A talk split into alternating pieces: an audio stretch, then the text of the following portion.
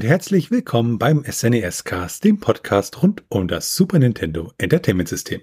Mein Name ist Florian. Und mein Name ist Felix. Und der SNES Cast besteht ja im Normalfall aus drei Spieleepisoden. Und dann folgt eine Episode, die sich mit Themen beschäftigt, wie unter anderem die Community, die Hardware oder die Geschichte des SNES. Aber bevor wir dazu kommen, schauen wir uns die gesammelten Fragen, Hinweise und das Feedback an. Niklas hat uns da gefragt, ob wir mal eine Episode zum Satellaview machen. Ja, äh, eine Episode dazu hatten wir ja sozusagen schon, ich glaube, in der Episode zum SNES-Zubehör. Da haben wir unter anderem das Satellaview behandelt. Aber äh, wir sind da auch der Meinung, dass Satellaview, das verdient auch nochmal eine separate Episode, weil da kann man, denke ich, noch einiges mehr zu berichten. Aber das wäre dann auch erstmal eine Episode, die wir ja vorbereiten müssten, planen müssten. Also es wird sich wahrscheinlich zeitlich noch etwas ziehen, aber wir können definitiv sagen, es wird eine Episode zum Satellaview kommen. Eine weitere Frage kommt von Timo und er bezieht sich auf die Pocky und Rocky Folge. Dort haben wir gesagt, dass das Spiel doch etwas teurer ist. Und er wollte wissen, was denn so teure Spiele an sich sind. Also welche Spiele sind wertvoll, unter anderem auch für Sammler. Ja, und das ist eine ganz interessante Frage und vor allem ein interessantes Gebiet, weil natürlich hängt es auch so ein bisschen davon ab, zu welchem Zeitpunkt man nachguckt. Aber grundsätzlich kann man erstmal sagen, dass die Spiele tendenziell alle teurer werden, so im Gesamten gesehen. Ähm, also Spiele, die man vor einer Weile noch wirklich für günstigen Preis bekommen hat, sind mittlerweile teilweise recht teuer. Und äh, es gibt aber natürlich auch ein paar ja Spiele, bei denen praktisch äh, ja die dafür berühmt sind, dass sie relativ selten sind. Also äh, vor allem zum Beispiel Mega Man X3, da wurden wohl relativ wenige nur hergestellt und da liegt der Preis, äh, wenn man das äh, ja ohne alles kauft, bei knapp 700 Dollar und original teilweise 2000, 3000 Dollar, wenn es mit Originalverpackung ist und wenn es sogar noch neu ist, geht der Preis so um die 6000, 7000 Euro hin. Und es gibt auch so Spezialgeschichten wie Super Metroid and Zelda, A Link to the Past, äh, Double Pack, was dann auch ungefähr 700 Euro ja kostet, wenn man das so kauft, beziehungsweise ähm, mit äh, kompletten Box dann auch wieder 1700 Dollar ungefähr. Aber das ist interessant nicht alles, denn es gibt auch die sogenannte Nintendo Powerfest äh, Cartridge, die ähm, ja, bei diesem Powerfest 1994 äh, rausgegeben wurde, wo man dann Super Mario Bros. The Lost Levels und Super Mario Kart äh, und äh, auch noch ein Baseballspiel gegeneinander spielen konnte. Und davon wurden 33 Module produziert und die sind natürlich dann dementsprechend viel wert.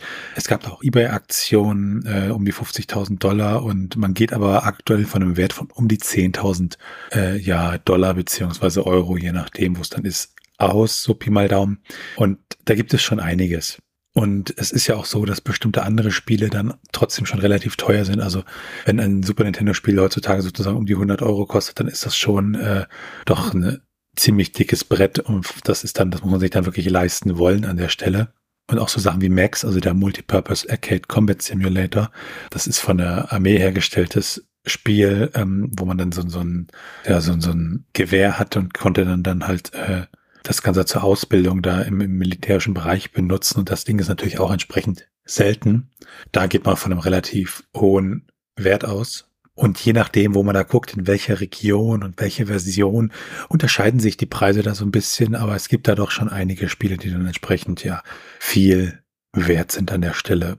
Dann haben wir auch ein Feedback von Sebastian bekommen und der äh, freut sich, dass unser Podcast immer so gut vorbereitet ist und ähm, da freuen wir uns natürlich drüber und ähm, hat auch einen Kritikpunkt, dass wir manchmal bei der Aussprache von einigen englischen Wörtern ein wenig daneben liegen. Ähm, vielen Dank an der Stelle für deine Hinweise und dein Lob. Und ähm, dann haben wir noch einen Kommentar von Sascha, und zwar zur Episode für Jungle Strike. Und Sascha erzählt dann auch ein bisschen darüber, wie er Jungle Strike so erlebt hat. Und er sagt auch, dass ihm die Mega Drive-Version aus subjektiver Sicht halt besser gefällt, weil sie sich irgendwie knackiger anfühlt, äh, ist aber trotzdem der Meinung, dass die SNES-Version ein, ein sehr schönes Stück Software ist an der Stelle.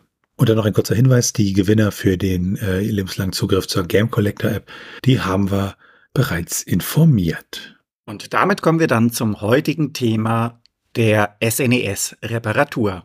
Das SNES ist ja schon etwas älter und da fragt sich der eine oder andere Sammler, wie kann man denn das SNES reparieren, wenn es kaputt geht? Gibt es da Anlaufstellen? Macht man es selber und ähnliches? Und um diese Fragen zu beantworten, schauen wir uns zuerst einmal ein paar Hintergründe dessen an. Es fragt sich natürlich zuerst, was kann an einem SNES e kaputt gehen an sich? Grundsätzlich gesagt eigentlich alles. Aber da es sich ja um eine Konsole handelt, gibt es da auch so ein paar Probleme, die häufiger auftreten.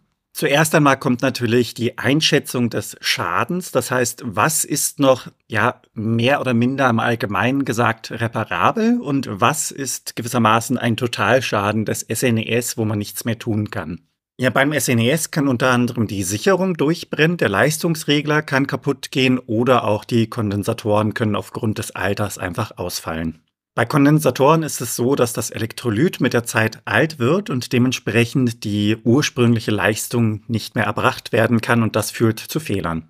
Beziehungsweise dann ganz zum Schluss zum Defekt. Das Positive bei diesem Problem ist, dass man das mit normaler Elektronik, die aktuell erhältlich ist, gut reparieren kann. Anders sieht es hingegen aus, wenn die CPU des SNES e kaputt ist. Es gibt dort die Möglichkeit, diese auszutauschen mit entsprechendem Aufwand, aber da fällt es natürlich schwer, ein Ersatzteil zu finden, weil diese nicht mehr produziert werden. Und allgemein gibt es das Problem, dass ja dadurch, dass das SNES e nicht mehr produziert wird, einfach die Ersatzteile nach und nach zur Neige gehen. Dementsprechend werden sie mit der Zeit immer knapper. Ja, und da kann man sich natürlich auch fragen, wenn mein Super Nintendo kaputt ist, aber trotzdem noch läuft, wie tun sich solche ja, Fehler im Super Nintendo vielleicht auch ja, auszeichnen? Weil es kann durchaus sein, dass bestimmte Teile meines Super Nintendos kaputt sind und ich das einfach nie merke, weil ähm, die entsprechende Funktionalität vom Spiel zum Beispiel gar nicht benutzt wird und dadurch mein Spiel halt super toll aussieht. Und ich habe vielleicht fünf Spiele zu Hause und ich merke das halt nie, dass da irgendwas kaputt ist. Ähm, während bei anderen Spielen dann plötzlich Sachen ja komisch sind und man sich dann natürlich so ein bisschen wundert, und grundsätzlich so zum Testen gibt es dann auch so, so, so Test-Cartridges, äh, mit denen man bestimmte Funktionalitäten des Super Nintendo durchtesten kann. Aber man hat dann zum Beispiel bei kaputten oder defekten SNES ist dann zum Beispiel, dass, dass irgendwelche äh, Sprites äh, falsch rum gespiegelt, geflippt sind, dass ähm, Sachen auf dem Kopf stehen plötzlich, dass zum Beispiel, wenn, wenn, wenn Multiplikation und Divisionen kaputt sind im Super Nintendo, das dann halt zu interessanten grafischen Effekten teilweise führt, äh, vor allem auch bei Spielen, die Mode 7 dann benutzen. Also das kann dann auch so, so, so Geisterbilder, so doppelte Abbildung auch des gleichen ja, Spieles beinhalten. Äh, was witzigerweise so bei Spielen wie F-Zero äh, durchaus ein angenehmer Effekt ist, aber natürlich ist das Super Nintendo an der Stelle da trotzdem dann defekt. Und man hat auch so was, was relativ dann häufig als Fehler ist, als Fehlerbild ist, ist, dass man zum Beispiel so, ja, flickernde Grafiken hat, zum Beispiel im Startscreen von Star Fox und dann gibt's natürlich noch Fehler, die sind sehr offensichtlich, dass man dann plötzlich so richtig blockige Grafik hat, dass da teilweise der Bildschirm eigentlich nicht mehr viel zu sehen ist oder sich Linien durch das Bild ziehen, wo dann zum Beispiel äh, äh der Videoram äh, Fehler hat und das dann entsprechend nicht mehr sinnvoll darstellen kann. Und dann gibt es zum Beispiel Fehler, wenn bestimmte andere Sachen kaputt sind, in der PPU 2 zum Beispiel, dass äh, den Spielen zum Beispiel die Farbe Rot dann teilweise fehlt, was auch ein sehr interessanter Effekt ist, aber natürlich äh, ja für die Spielbarkeit nicht sonderlich gut ist. Oder das kann sich auch darin ähm, ja widerspiegeln, dass grundsätzlich die Farben einfach falsch sind oder teilweise auch Sachen einfach fehlen. Da gibt es wirklich die wildesten Fehlerbilder, also auch, dass man so komplett zerstückelte Strecken hat in Super Mario Kart, wo halt die ganzen Strecken irgendwie nur aus Ecken bestehen von einer ja, Karte und das sieht alles sehr, sehr wild aus. Also man hat dann teilweise wirklich so den Fall, dass das Super Nintendo halt technisch gesehen noch angeht und die Spiele sogar startet, aber man teilweise doch sehr schräge Glitches hat. Es gibt ja auch sogenannte Freak SNES, wo praktisch bestimmte Frequenzen äh, äh, von der CPU und anderen Geschichten halt nicht ganz so sind, wie die Spiele das erwarten, die halt ja davon abweichen. Und äh, die führen dann natürlich auch zu solchen seltsamen Effekten. Das ist dann so, dass wie es dann aussieht, wenn Dinge defekt sind. Da natürlich die Frage, okay, ich möchte vielleicht selbst was reparieren, was für Werkzeuge brauche ich dafür vielleicht? Und da fallen dann natürlich so Sachen wie ein Lötkolben rein, um zum Beispiel bestimmte Sachen nachzulöten oder auszulöten. Da braucht man natürlich dann auch ein bisschen Expertise. Das heißt, man sollte das schon mal gemacht haben. Ähm, beim Super Nintendo grundsätzlich hat man natürlich das Glück, das ist jetzt nicht super feine Elektronik. Also man kann da auch schon aus heutiger Sicht als, als äh, ja, Anfänger oder ein bisschen geübter mit dem Lötkolben da entsprechend was aus- und einlöten, wenn man sich da ein bisschen vorher dran versucht hat. Andere Werkzeuge, die man braucht, sind äh, Reinigungsalkohol. Also man sollte natürlich so eine Platine nicht mit äh, ja irgendwie Wasser reinigen oder so, sondern nimmt dann äh, Reinigungsalkohol, der hat nämlich den Vorteil, der verdunstet sehr schnell wieder und äh, kann dann halt zur Reinigung perfekt genutzt werden. Was man manchmal auch braucht, ist halt entsprechendes Equipment, um halt Sachen durchzumessen, also so ein Multimeter, um halt bestimmte Sachen durchzumessen, um zu gucken, ist da überhaupt noch äh, auf der Leitung, geht da noch ein Signal durch. Und was man dann auch braucht, äh, sind spezielle Schraubenzieher, nämlich für Triebing-Schrauben. Das ist ein von Philips entwickelter Schraubkopf. Und äh, witzigerweise soll das Zeugs halt hauptsächlich für Luftfahrzeuge und Militärgerät benutzt werden. Aber man findet es halt auch ja bei beim Super Nintendo, zum Beispiel bei den Cartridges teilweise, weil diese Schrauben halt äh, ja sich nicht einfach so öffnen lassen. Das heißt, man kann halt als Unbefugter nicht unbedingt die Schraube einfach so aufmachen. Das ist natürlich aus heutiger Sicht nicht mehr so relevant, weil man sich entsprechende Schraubendreher heutzutage einfach kaufen kann. Ja, da schauen wir uns dann noch ein paar andere Aspekte an. Also was sind so die grundlegenden Dinge, die man bei einer Reparatur beachten sollte? Auch wenn mitunter die Reparatur ein wenig frustrierend sein kann, sollte man da nicht in irgendeiner Art und Weise brachial rangehen. Das heißt, aufschrauben ja, aufbrechen eher nicht. Und auch die Nintendo-Schrauben gehören mit dazu. Die sind ja recht fragil und können dabei kaputt gehen, wenn man die zu stark beansprucht. Dann natürlich auch das, was man bei elektrischen Geräten allgemein beachten muss. Sie immer reparieren, wenn sie spannungsfrei sind, also sprich, dass sie keinen Strom leiten bzw. nicht mehr am Stromnetz angeschlossen sind.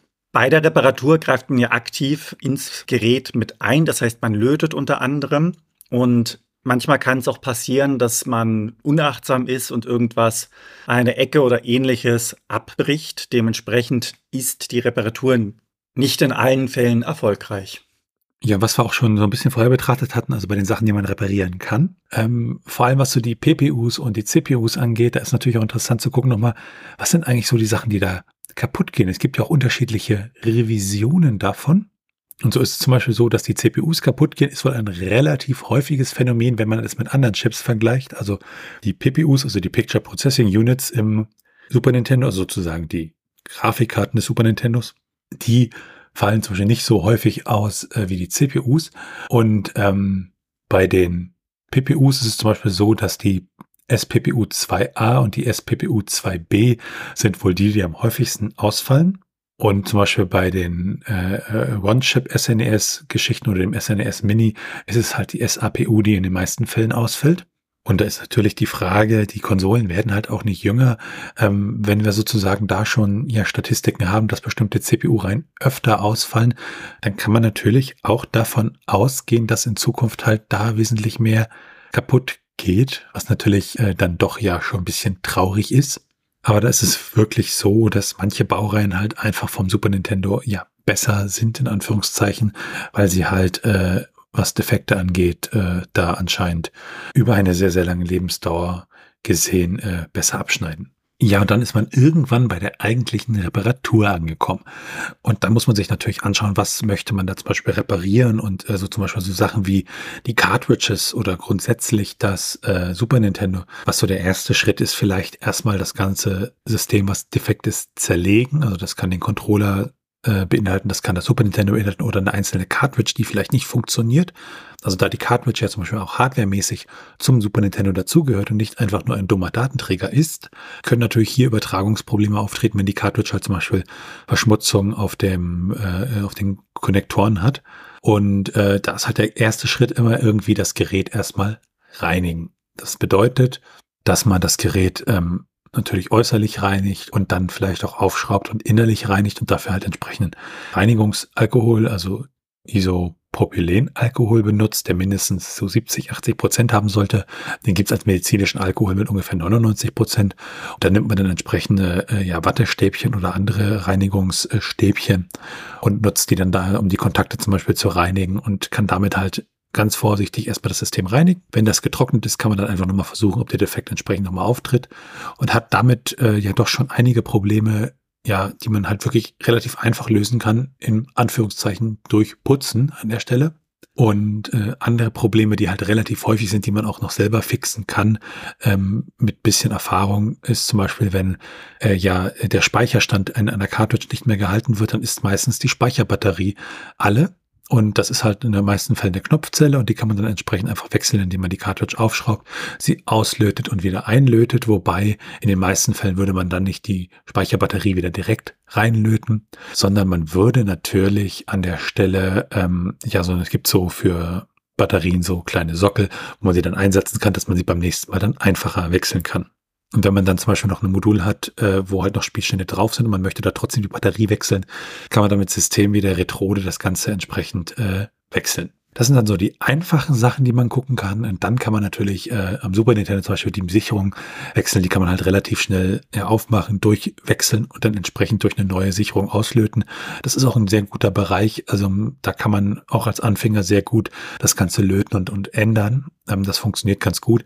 Andere Sachen, wie zum Beispiel ein Tausch der CPU, sind natürlich für die meisten Leute zu Hause eher nichts, weil dann doch schon ein bisschen Fingerspitzengefühl äh, gefordert ist und ähm, man sich dann halt überlegen muss, möchte ich das noch reparieren oder gehe ich da eher an äh, Dienstleister, die das für mich machen können oder sage ich halt, das ist ein Totalschaden und kaufe mir halt neues gebrauchtes Super Nintendo auf dem Markt, was natürlich irgendwo schade ist, weil äh, wenn wir halt äh, drei Super Nintendos wegwerfen, die defekt sind, dann haben wir da vielleicht zusammengenommen wieder ein heiles Super Nintendo, weil halt vielleicht bei dem einen ist die CPU defekt, bei dem anderen vielleicht irgendwo der, der Spannungswandler oder solche Geschichten.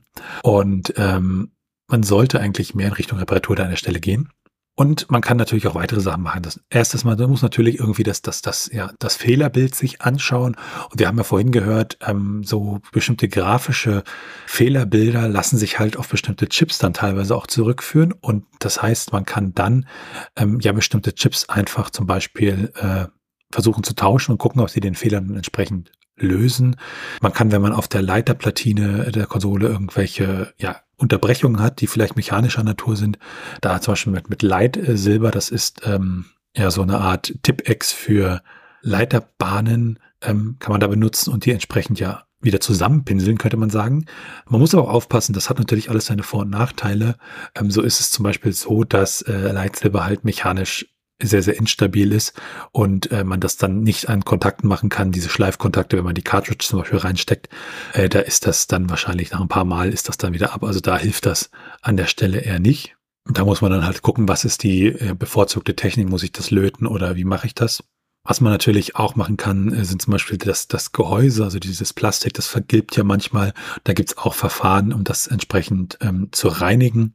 Ja, so häufige Sachen, die man halt immer machen kann oder wenn man halt noch Zeit hat, um sozusagen das ganze Super Nintendo vielleicht nochmal wirklich, ja, einem Refresh zu unterziehen, dass man wirklich nochmal sagt, okay, ich möchte mein Super Nintendo jetzt nochmal aufpolieren, es funktioniert vielleicht sogar super, aber ich möchte, dass es in Zukunft auch so bleibt, dann kann man natürlich äh, auch nochmal die Kondensatoren alle durchchecken und äh, gucken, dass die nicht, nicht auslaufen. Also wenn das Elektrolyt da nicht mehr so gut ist, dann laufen die halt teilweise aus und wenn die dann auf der Platine laufen, dann hat man da halt noch mehr Aufwand.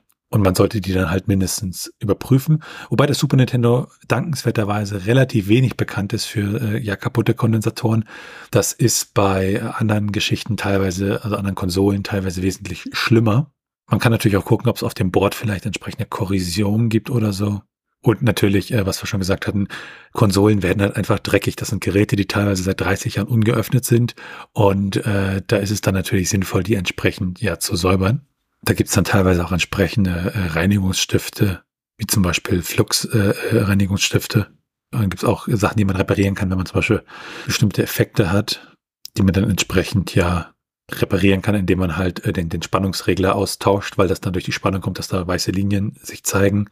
Und das gleiche gilt auch für bestimmte Ghosting-Geschichten, zum Beispiel auf dem SNES, äh, auf der One-Chip-Version passieren. Ähm, das sieht man halt manchmal und auch dafür gibt es entsprechende Fixes, äh, indem man halt bestimmte äh, Bauteile austauscht. Und was dann schon nicht mehr so in Reparaturen fällt, aber man kann zum Beispiel auch sein Super Nintendo mit einem digitalen Audioausgang versehen. Also grundsätzlich kann man da schon relativ viel machen. Aber man muss halt auch immer aufpassen bei bestimmten Sachen, da geht's eher nicht. Und da ist aber dann auch nicht alles verloren, weil es gibt durchaus Dienstleister im englischsprachigen und auch im deutschsprachigen Raum, ähm, wo man halt seine Konsolen hinschicken kann und äh, dann die Reparatur gemacht wird. Viele Dienstleister bieten halt so die Klassiker, das, das Reinigen und das Wechseln der Speicherbatterie an. Andere äh, reparieren dann auch ein bisschen umfangreicher. Also da kann man sich dann einfach entsprechend auf die Suche begeben und sich den Dienstleister seiner Wahl heraussuchen und das dann entsprechend reparieren lassen. Daneben gibt es natürlich auch so Community-Sachen wie Repair-Cafés, die halt zum Beispiel wesentlich mehr Erfahrung haben mit Reparaturen. Und wenn man dann halt entsprechend sagt, was vielleicht kaputt ist, also dass man da vielleicht zwar schon ja eine Ahnung von hat oder ein technisches Verständnis davon, was kaputt ist, weil man halt sein Super Nintendo kennt, aber halt weiß, man hat nicht die Fingerfertigkeit und die Erfahrung dazu, dann kann man natürlich auch dahin gehen und hat dort entsprechend ja Leute, die einem da helfen, dass das dann äh, sinnvoll repariert werden kann. Aber natürlich bei jeder Reparatur muss man leider damit rechnen, dass äh, am Ende das Gerät vielleicht dann doch defekt ist. Und damit schauen wir uns noch ein bisschen Trivia an. Irgendwann kommt der Punkt, wo man sagt, das SNES e ist nicht mehr reparabel und dann stellt sich natürlich auch die Frage, was macht man nun mit dem SNES? E Ungern, wenn man dran hängt, möchte man das ja in den Müll schmeißen. Und da gibt's die eine oder andere Idee bzw. Lösung. Ein SNES-Fan hat unter anderem ein SNES e in ein funktionierendes Switch-Dock umgewandelt. Also die Nintendo Switch. Eine weitere Variante ist es einfach, sein SNES e auf eBay oder ähnlichen Plattformen zu verkaufen. Als defekt wird die dann eingestellt und eventuell findet sich der ein oder andere Bastler, der mit den jeweiligen Komponenten noch etwas für ein anderes SNES e tun kann. Ja, und das ist ja das SNES an sich. Was macht man denn, wenn ein Controller vom SNES kaputt ist? Da sind die Varianten schon ein wenig besser gestaltet. Da gibt es unter anderem Kits von 8-Bit-Do und die tauschen dann die gesamte Elektronik aus. Das hat dann nicht nur den Vorteil, dass man den Controller kabellos benutzen kann, auch im Super Nintendo mit entsprechenden Receivern. Und unter anderem kann man die Controller dann auch für Windows, Android, macOS, das Steam Deck oder die Nintendo Switch benutzen. Die inneren Werte sind dann zwar ausgetauscht und erneuert worden, aber vom Äußeren sieht das dann wirklich so aus, als hätte man noch den originalen SNES-Controller in der Hand, der es ja teilweise auch ist. Und damit kommen wir dann zur Meinung. Ja, und am Ende ist es natürlich so, man muss natürlich immer schauen, ob sich eine Reparatur lohnt oder man doch lieber ein neues Gerät auf dem Gebrauchtmarkt kauft. Aber bei Systemen wie dem Super Nintendo sollte man natürlich um jedes einzelne Gerät kämpfen und wenn man es halt nicht selber reparieren kann, auf eBay als defekt einstellen und sagen, okay, kann ich nicht, ist für mich wirklich defekt, aber vielleicht kann jemand noch da drei Chips rauslöten, die er für ein anderes Super Nintendo benötigt und das dann machen. Und ich muss auch sagen, äh, im Laufe der Recherche dann, dass man halt wirklich diese CPUs auch auslöten und einlöten kann. Also, dass es prinzipiell natürlich möglich ist, ist bekannt, aber dass das auch wirklich gemacht wird und der Aufwand, wenn man ein bisschen Erfahrung hat, gar nicht so hoch ist. Und das fand ich dann schon wieder sehr, sehr interessant und da kribbelte es mir doch ein bisschen in den Fingern zu sagen, okay, ich tue jetzt auf Ebay ein paar defekte Super Nintendos äh, zusammenkaufen und dann baue ich mir ein, ein neues äh, Super Nintendo. Das fand ich natürlich sehr, sehr schön. Grundsätzlich auch so, dass die Community halt ja Anleitungen bereitstellt, und dass man sie die Fehlerbilder zeigt, etc. Das ist natürlich alles, alles immer ziemlich toll. Und dass man wirklich dann auch sagen kann, okay, dieses Fehlerbild weist auf ein Problem mit diesem Chip. Und dass man halt auch weiß, bestimmte Chips sind halt anfälliger als andere und bestimmte äh, Fehlerbilder sind halt einfach klar, wenn das und das Fehlerbild ist, dann ist das und das Teil kaputt. Also man ist da heutzutage dank Internet und den ganzen Informationen, die man da hat, wesentlich besser aufgestellt als vielleicht vor 20 Jahren, ähm, wo man das dann eher schwer selbst reparieren konnte. Und das ist natürlich eine ziemlich tolle Sache und auch so, dass man zum Beispiel Super Nintendo Controller mit entsprechenden Umbaukits weiter verwenden kann, finde ich toll. Dann gibt's ja noch die Dienstleister und da bin ich natürlich auch begeistert, dass es das auch gibt, dass man halt sagen kann, ich habe keine Ahnung, aber ich würde das ungern wegwerfen, bitte repariert das für mich und dass das halt auch geht. Und äh, ja, also ich finde das wirklich wichtig bei so einer doch schon etwas älteren Konsole, dass man da entsprechend dann da ordentlich rangeht und halt auch sagt, ich versuche den Bestand, den wir da haben, ordentlich zu pflegen und äh, versuche alles zu retten, was zu retten geht, weil äh, der Zahn der Zeit wird drin nagen. Wir werden im Laufe der nächsten Jahre und Jahrzehnte immer weniger Super Nintendos haben und äh, ein Großteil der Menschen wird dann halt nur noch über Emulationslösungen oder äh, andere Hardwarelösungen darauf zugreifen können und äh, das originale Super Nintendo wird dann irgendwann halt ja nicht mehr so in der Breite verfügbar sein, obwohl natürlich etliche Millionen davon hergestellt wurden. Aber wir können halt versuchen, dem Ganzen noch ein bisschen Zeit zu geben, das ein bisschen hinauszuzögern, indem wir halt mit unseren Geräten pfleglich umgehen und sie im Zweifelsfall halt reparieren. Wie ist deine Meinung dazu, Felix? Ja, zum einen finde ich das auch schön, dass es eine gewisse Community gibt, die sich damit beschäftigt, dieses Wissen wie man ein SNES repariert und welche Dinge da zum Defekt führen, zusammenfasst. Weil das ist ja auch so ein persönlicher Gegenstand, den man eventuell mit der Kindheit oder mit anderen schönen Dingen verbindet. Das möchte man sich bewahren und es wird dadurch, dass das SNES e nicht mehr hergestellt wird, auch irgendwann ja gewissermaßen aussterben. Also man kann das nicht auf ewig hinauszögern und dementsprechend ist das natürlich schön, wenn das ein oder andere SNES e da noch erhalten bleibt. Viele Dinge kann man ja bei der Reparatur selbst machen und gerade durch diese Anleitung, die man im Netz findet, traut sich der eine oder andere das auch eher zu und entwickelt vielleicht sogar ein neues Hobby aufgrund dessen, da auch die Reinigung und die Sicherung, also die, der Sicherungsaustausch ist für unerfahrene Menschen auch möglich. An dieser Stelle ein persönliches Dankeschön an die Leute, die versuchen, das noch am Leben zu erhalten, solange das möglich ist. Und damit sind wir am Ende dieser Episode vom SNES-Cast. Und wenn ihr Fragen, Anmerkungen, Themenvorschläge oder Kritik habt, dann könnt ihr uns gerne schreiben per Mail an info.snescast.de und ihr könnt uns natürlich da auch eure eigenen Erfahrungen zum Thema Reparatur rund um das Super Nintendo dalassen und uns erzählen, was ihr vielleicht schon mal repariert habt oder ob ihr irgendwelche anderen empfehlenswerten Dinge kennt rund um dieses Thema in Bezug auf das Super Nintendo. Daneben könnt ihr uns auf unserer Webseite unter den einzelnen Episoden Kommentare zu diesen hinterlassen. Ansonsten freuen wir uns über eine Bewertung bei Apple Podcasts und anderen Podcast-Portalen und natürlich könnt ihr uns auch persönlich empfehlen. Ihr könnt uns auf Steady unterstützen, da freuen wir uns drüber und es hilft uns, diesen Podcast zu machen.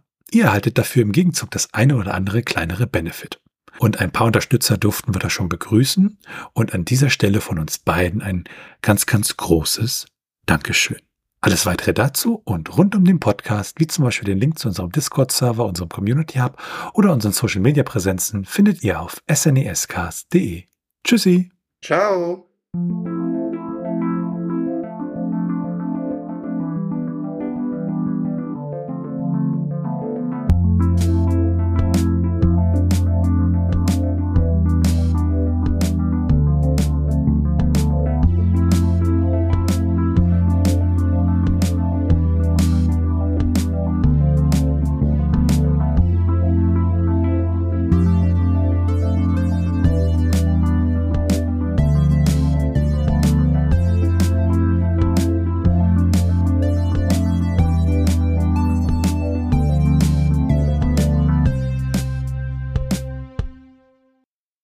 Produktion von Tone Age. T1H.net